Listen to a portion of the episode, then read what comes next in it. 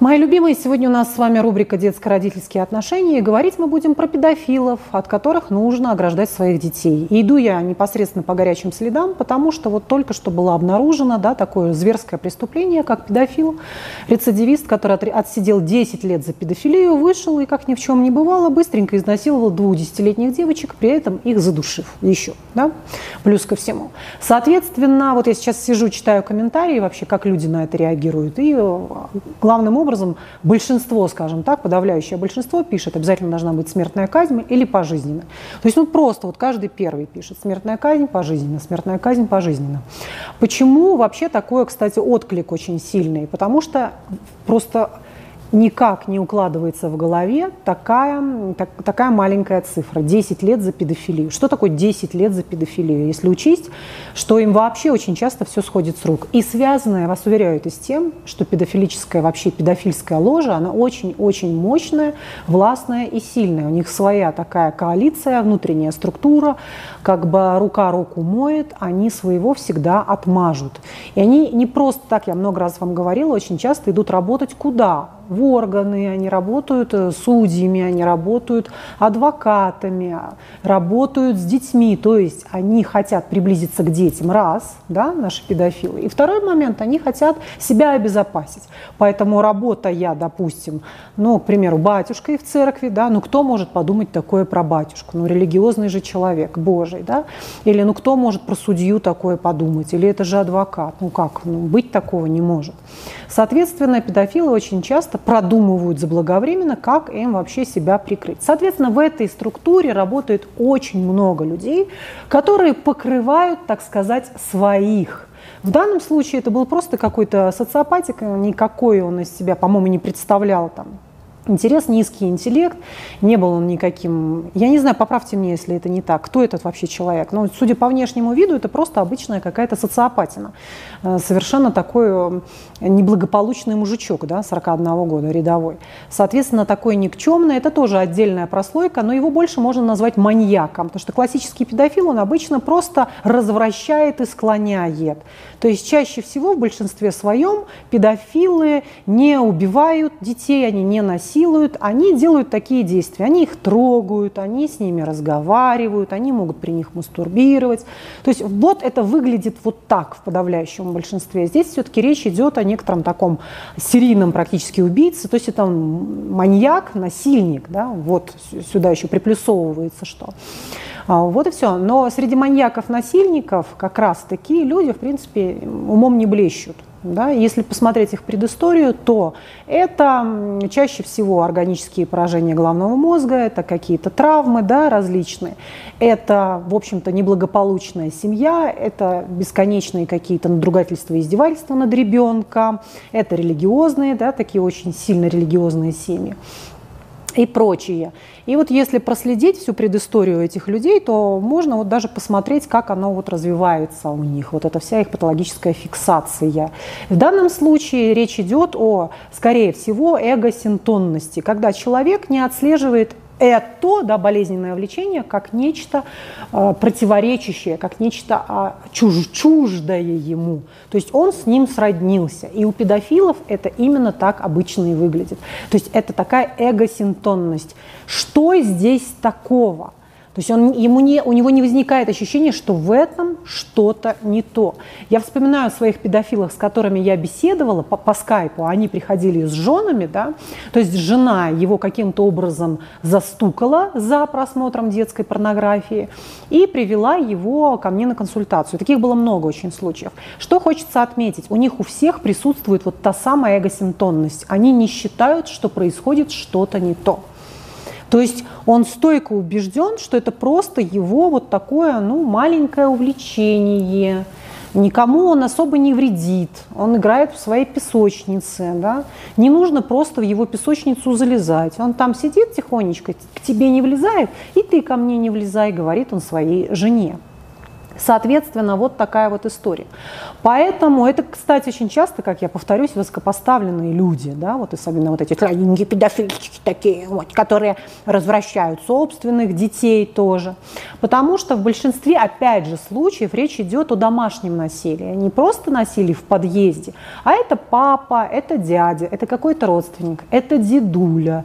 То есть это то, с чем ребенок сталкивается каждый день каждый день. Понимаете, да, папа тихонечко крадется в комнату и начинает делать какие-то действия такого вот педофилического характера. Он или нализывает писю, или просит, давай я тебе сделаю массаж, спи, спи, спи, я не хочу тебя разбудить.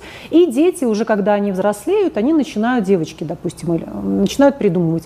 Я вот знаю, что мой папа очень не любит запах месячных. И вот когда мне не хочется, чтобы он ко мне приходил. Я, в общем-то, надеваю трусы, беру прокладку, да, укладываю вот в эти панталоны эту большую прокладку, там могу краской какой-то помазать. Папа ночью придет, увидит, что у меня там кровавая прокладка, и он тогда мне писю не лежит, он ко мне не пристает. Все, он из комнатки выходит и, и, и выходит. Да? Или там, допустим, папа повадился ходить к двум дочерям. К одной зайдет, она его там нахер посылает, она более бойкая, он ползет ко второй. Вторая такая более пассивная, она, в общем-то, папе противостоять не может. Да? Это в данном случае я говорю про свою пациентку. Она с этим папой взаимодействовала на протяжении многих-многих-многих лет.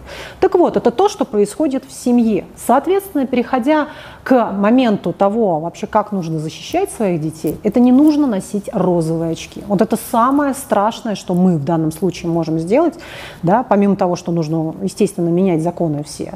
Но я не очень понимаю, как на это влиять, на это педофильское лобби, которое «нет, ничего страшного, ну не подумаешь, там мало ли, что постоял, подрочил писулькой, потыкал куда-то, ничего страшного. Условное, да, условное, дать ему условно или дать 5 лет, вообще такие вещи четко должны подходить под пожизненно. Я не говорю про, я в данном случае могу сказать, что я против смертной казни по той простой причине, что я считаю, что маньяков нужно изучать, то есть нужно смотреть вообще, нужно их тестировать, анализировать, нужно их призывать к тому, чтобы они сотрудничали с органами, да, помогали в поиске других преступников. То есть их нужно всячески использовать, потому что нет ничего проще, ну, взять пулю, пустить ему в лоб, и что? Нет, для нас это очень важный биологический материал, который мы должны вот по максимуму, по максимуму пустить в, в нужное русло. Согласны со мной? Пишите. Соответственно, вот так, да? А, далее, так вот, возвращаясь к теме того, как нам защитить своих детей. Самое главное и самое страшное, что делаем мы, взрослые, это носим розовые очки. Вот недавно у меня было интервью с Собчак, да, где мы обсуждали тему мужчина и дети. И я вот стойко ей сказала, что я не очень доверяю мужчинам, которые изо всех сил стремятся работать с маленькими детьми. На что Собчак мне сказала, что здесь такого? Я ее спросила, ну подожди, вот у тебя маленький ребенок, пришла э, няня-женщина, да, вот ребенку там 2-3 года, или пришел няня-мужчина. Есть разница? Никакой разницы. И вот такие квадратные глаза, вот такие розовые стекла, вот такие специальное непонимание вообще реальной ситуации, да. Что здесь такого? Я не против того, что мужчина может быть преподавателем, он может быть гениальным преподавателем, да. Более того, педофилы, это не значит, что это какой-то просто а, я не знаю, тупорылый ублюдок, который ничего не соображает. Это может быть очень интеллектуальный человек, который реально очень любит ребенка. То есть он изо всех сил прекрасно знает эту химию, биологию, математику, как никто замечательно ее может рассказывать. И вместе с тем он может обладать вот такой перверсией. И об этом нужно помнить. Это не значит, что каждый первый человек, который работает в детском дошкольном учреждении или в школе, первер, не обязательно. Но просто мы не должны выключать это наглухо из своей головы, что ну просто вот и, э, Василий Иванович, какой хороший человек, какой прекрасный преподаватель. А, кстати, у меня сейчас Серафима пошла в школу, до этого она ходила в американскую школу, да, я вам рассказывала, что там стеклянные двери. Но вот сейчас мы пошли в мексиканскую школу, там вообще в принципе нет никаких стекол. Там все классы открыты и все туалеты открыты. Там открыто, то есть все на, как бы, на свежем воздухе. Там нет той территории, где ты можешь уединиться с учеником. Все, все э, административная вся часть, она под стеклом, то есть она вся стеклянная, туалеты все стеклянные, то есть ребенок, конечно, может зайти в маленькую кабиночку, но в целом там все видно, все в камерах, и все классы, они полностью под открытым небом, то есть есть как бы крыша над головой, и все все это видят. Понимаете, да? И вот психологи там как раз занимают такую главенствующую роль, очень много разговаривают с родителями, то есть это прям вот что-то такое совершенно первостепенное психолог в школе. И вот возвращаясь опять же к тому, как нам своих детей уберечь от этих педофилов, да, обязательно должны быть психологи, их должно быть действительно в достаточном количестве, как в школе, так и в детских садах, да, то есть психолог должен заметить, что, ага, с Риточкой что-то не то. Потому что ребенок молниеносно выдает эту реакцию. Ребенок что-то вдруг пошло не то. Он как-то замкнулся, да, как опять же понять, что вот, вот вы мне очень часто пишете, у меня какой-то подозрительный муж. Вот как мне понять, что-нибудь происходит с моим ребенком или нет, да? Как мне выяснить, пострадал мой ребенок от моего мужа или нет. Вот смотрите, я сейчас еще раз вам говорю, что ребенок очень сильно меняется в своем поведении. Чаще всего он замыкается. Это могут быть ночные какие-то кошмары, это может быть инурез, да, ребенок вдруг начинает писаться, это могут быть какие-то жуткие картинки, которые он начинает рисовать, очень тревожные, чиркающие, темные, да. Это могут быть какие-то различные, ну и панические атаки. И вдруг ребенок стал нехарактерно странно, да, не свойственно себе вообще, да, не свойственно ему себя вести. Вот на это обязательно нужно обратить внимание. Да. Я сейчас обращаюсь как к родителям, так и к детским психологам. Вот и все что это сразу видно. И вот наблюдательная мама или наблюдательный психолог, наблюдательный родитель обязательно увидит, что с ребенком что-то не то. Дальше, например, если это, это педофил, э, ваш отец, который приходит как дедушка навестить ребенка, или это какой-то родственник, племянник, неважно, брат, да, и может брат насиловать сестру. Опять же, я еще раз повторюсь, что насилие не происходит чаще всего так, что крики, визги и избивания. Нет, это такое постепенное, поэтапное, потихонечку, да, он ребенка приучает к себе и к своему писунку. Соответственно, это может делать и родной брат, да, это может быть и двоюродный, и какой-то племянник. Как увидеть увидеть это. Ребенок ведет себя странно в присутствии этого человека. То есть вы чувствуете, что что-то не то. И этот человек тоже ведет себя странно. И между ними странные отношения. Между этой как бы парой, ну допустим, э, папа и изнасилованный ребенок, да, совращенный ребенок, у них что-то есть какой-то секретик, который в воздухе висит, что-то не то, что-то как будто раз вам и показалось, да, что-то раз жутковатое такое пробежало, вам и не показалось, и не просто так это жутковатое что-то пробежало. Понимаете, возможно, есть что-то, о чем вы не знаете. Я сейчас не говорю, что нужно срочно поставить вашему мужу скрытую камеру и так далее. Но и я и про другое, да, вот эти, не надо впадать в какие-то крайности, включать эту яркую полярность. Не нужно прежде всего носить розовые очки, которые есть очень-очень у многих. Что здесь такого? Ну и что, что вот у него такая тяга к детишкам, он так их любит, так их любит, этот Майкл Джексон, спит с ними в обнимочку подумай, что он спит. Это, а вы, вообще, Вероника, вы когда-нибудь допускали себе мысль, что Майкл Джексон просто может спать с ними в обнимочку, просто и ничего не делая? Вот такие вот квадратные фанатские глаза. Да, пожалуйста, он не обязательно должен с ними что-то делать. Но уже само то, что он спит в обнимочку с чужим ребенком, является актом педофилии, вообще-то, на минутку. Вот и все. Но этого почему-то недостаточно. То есть если какой-то другой, значит, Иван Васильевич лежит в отеле с чужим ребеночком в обнимочку, вы сразу это заметите. Ну, Майкл Джексон, вы же его фанат. Ну, нет. Майкл Джексону можно, а Василию Ивановичу нельзя. Правильно? Но вы же обратите внимание на то, что э, в отель пришел мужик с посторонним ребенком. Да, если вам скажут, смотрите, это мужик, вот он с посторонним ребенком идет ночевать. Как вы на эту сцену посмотрите? Вне зависимости от того, чем именно они там будут заниматься. Правильно? Нужно сразу бить тревогу, сразу обращать на это внимание, сразу обращаться к администратору, в полицию, тут же, молниеносно. Да, это теперь мы поговорим уже не о родителях, а мы сейчас говорим, что мы просто сторонние наблюдатели. Если вдруг, вот в данном случае, вот, к примеру, этот мужик был запечатлен с этими десятилетними девочками на камеру. Вот если бы в этот же момент продавец в этой пятерочке забил тревогу, вызвал полицию, что какой-то человек стоит с двумя девочками – но она же интуитивно это почувствовала, что эти девочки стоят, да, может, они знали, это был просто какой-то дядя Витя, правильно? Что эти дети стоят с этим дядей Витей, что это дядя Витя им покупает, там какую-то семечки, мороженое, газировку. Что вообще происходит между 40-летним чужим дядей Витей и двумя вот этими девочками? Да? Может быть, эти девочки не совсем из благополучных семей каких То есть, если бы она завела разговор с этими девочками, с этим дядей Витей, а, вызвала бы полицию, вообще обратила бы на это внимание, этого бы не произошло. Я к чему говорю сейчас? Что лучше перебздеть, чем недобздеть вот в такой ситуации. Да, пусть вы можете ошибиться, пусть действительно это был папа с двумя дочерьми, неважно. Лучше обратить на это внимание, лучше сказать, девочки, а это кто? Это ваш папа? А что он сейчас вам покупает? А вы куда сейчас идете? Поинтересуйся, но ты же женщина, у тебя же есть свои дети, вот в пятерочке, да, допустим. Поинтересуйся, куда идет, куда эти девочки идут, а это их папа, что вообще сейчас происходит? Они вот вы пришли со школы, да, куда они сейчас направляются? Понимаете, да, не, не кажется ли это вот продавщице странным? То есть не, оставляйтесь, а, не оставайтесь равнодушными к этой ситуации. Проявляйте вот такой вот яркий интерес вне зависимости, что это вообще пришли за люди такие. Проявите этот интерес.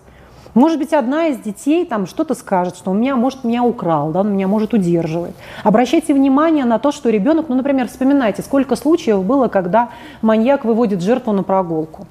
Они могут прийти в магазин, они могут что-то покупать. Жертва напугана, жертва зашла в ступор, да, у нее уже многолетняя выработана вот такая вот поведение жертвы, что как будто бы ее маньяк, он всемогущий, он повсюду вообще у него везде свои люди, все схвачено, а жертва именно так и думает, что полиция схвачена, что все проплачено, что он просто какой-то мега-бог, который вообще контролирует все, все и вся. Соответственно, вы же тоже можете это отследить, что какой-то ребенок идет в странный вообще вот с квадратными какими-то запуганными глазами, с бледной кожей, да?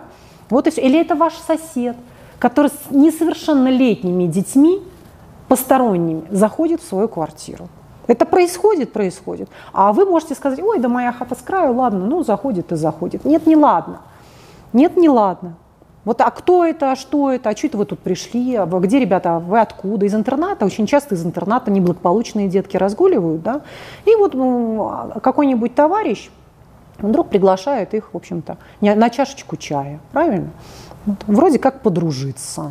Не очень понятно, что нужно 40-летнему человеку или 50-летнему, даже 30-летнему, неважно, педофил может быть и на самом деле и 19-летний мальчик, понимаете? Что этому человеку надо вообще с посторонними детьми? Куда он их ведет?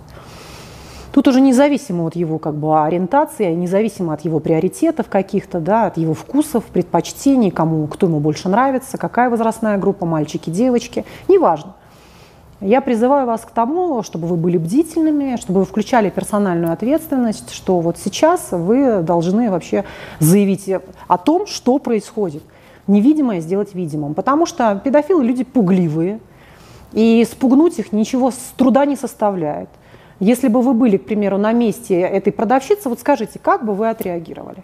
Вот напишите мне в комментариях, что бы вы такое сделали. Если бы вы увидели, что стоит мужик явно, да, учитывая, что вы наверняка плюс-минус людей знаете.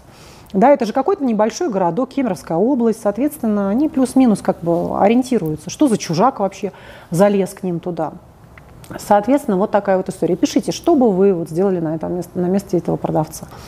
Да? Конечно же, нужно интересоваться, что вообще происходит здесь. Поэтому вот такая вот ситуация. Что... И, соответственно, поскольку педофилы люди пугливые, да, он бы вот даже элементарно, а вы куда идете? А вы кто? А вы папа? Все. В принципе, этого достаточно. Он бы сиранул, и он бы, не, он бы не пошел, не потащил их никуда, он бы не стал их насиловать и душить. Все. Он бы испугался. Они пугливые очень. Тем более, что он 10 лет отсидел в обиженных наверняка, в петушатне, он сидел, сосал там, мыл толчки, в общем, спал под шконкой и делал самую грязную работу. Да? Вот и все. Соответственно, они такие трусливые, ему там буквально ша показал, все, они тут же в штаны валят.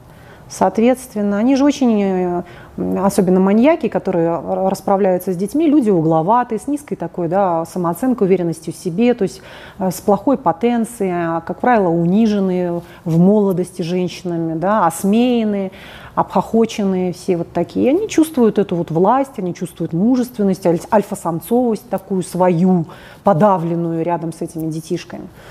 Вот такие вот э, моменты. Что-то еще хотела вам сказать. Так, Сегодня у нас с вами среда, я немножко выкладываю позднее этот ролик, потому что я вот только что его сняла. И завтра мы разбираем с вами сага, все эти серии, их пять серий, да, про вампиров. Вы меня попросили, я разберу. И главным образом я хочу сделать упор на эту Беллу. То есть наша главная героиня Белла, это четко пикаперское пособие. Не, смотри, не смотрите даже на то, что это просто какая-то сказка про вампиров с какими-то а, историями да, смешными. Это не важно. Фокусируйтесь на ее поведении. Смотрите на нее, что она проделывает. Даже не что он проделывает, а что именно делает эта Белла. И мы с вами будем это разбирать. Безумно интересно. Я знаю, может быть, вы пять серий посмотреть не успеете. Последнюю серию можно не смотреть. Там просто какая-то уже ну, совершенно неинформативная такая серия, нулевая. Она яркая, красочная, но нам она не нужна. Смотрите главным образом, пожалуйста, первую серию. Вот первая четко должна у вас быть в голове. Первая, вот она такая прямо основополагающая, там все четко будет прописано. Но я посмотрела все пять, поэтому сколько успеете. Все, мои любимые, я вас целую, обнимаю. Вчера у нас было землетрясение, кстати, несусветное, семь с половиной баллов в Мехико. И я думаю, боже, я стою в голое, моюсь в душевой кабине, и вдруг меня начинает по, по кабине вот так вот в разные стороны трясти.